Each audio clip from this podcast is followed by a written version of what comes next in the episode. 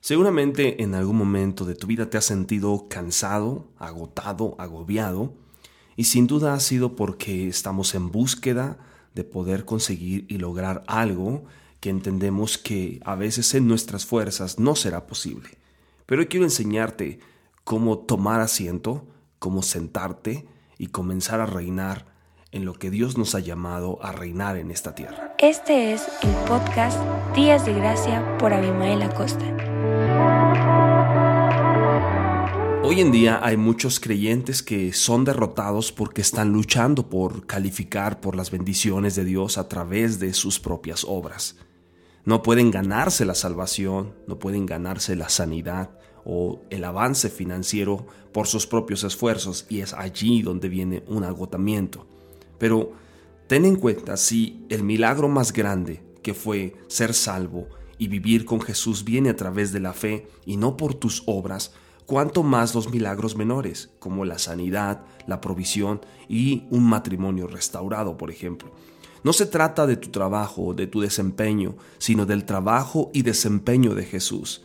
Solo su obra terminada en la cruz es la que nos da todas esas cosas. Y no solo se sentó a la diestra del Padre, como dice las escrituras de hoy, sino que declara que también nos hizo sentarnos juntamente con Jesús. Ahora, ¿qué significa sentarnos? Bueno, amigos, sentarse en la Biblia es una imagen del creyente, descansando en la obra perfecta, terminada de Cristo Jesús.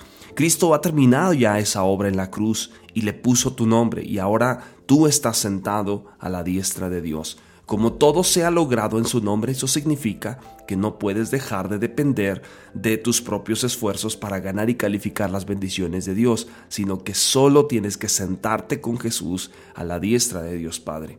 Ahora escucha esto y seguramente te interesará muchísimo. No estoy abogando por una vida de pasividad o de flojera o una vida de pereza con respecto a el estudio de la palabra el estudio de la oración, la adoración, es decir, la forma en la que vivimos, sino eh, a lo o en lo que respecta al éxito en nuestro trabajo. Y tampoco estoy diciendo que no se deba ser diligente o buscar y desarrollar tus habilidades, no. La gracia de Dios no te vuelve perezoso e improductivo, al contrario, te hace trabajar más abundantemente para su gloria. El apóstol Pablo, sabemos que es el predicador de la gracia de Dios y de la obra de Jesucristo, dijo que trabajo más que todos ellos. Lo que debes darte cuenta es que en el nuevo pacto la manera de Dios es primero bendecirte y después te da el conocimiento de su bendición para luego darte el poder de trabajar más abundantemente. En otras palabras, no trabajamos para ser bendecidos, sino que tenemos el poder de trabajar porque ya somos bendecidos. Puedes ver la premisa diferente para trabajar en el nuevo pacto. Amigos, Jesús ha logrado todo por nosotros en esa cruz. Nuestra parte hoy es confiar en su obra perfecta. Recibe con los brazos abiertos su abundancia de gracia y su don de justicia. Siéntate y comienza a reinar en la vida a través de Jesucristo. Hoy permite que tu oración eh, se trate más que de ganarte la gracia y la justicia, es dejar que el Espíritu Santo te enseñe y comiences a depender del trabajo de Jesús, comenzar a recibir a través de su gracia este camino de éxito, la plenitud y esa vida victoriosa. Así es que ya lo sabes, no se trata de ganarnos el favor, solamente tenemos que saber que Dios es rico en misericordia, que por su gran amor que Él nos amó, aun cuando estábamos muertos en nuestros delitos, en nuestra vida pasada, Dios nos dio juntamente con Cristo y eso sabemos que solo es por gracia.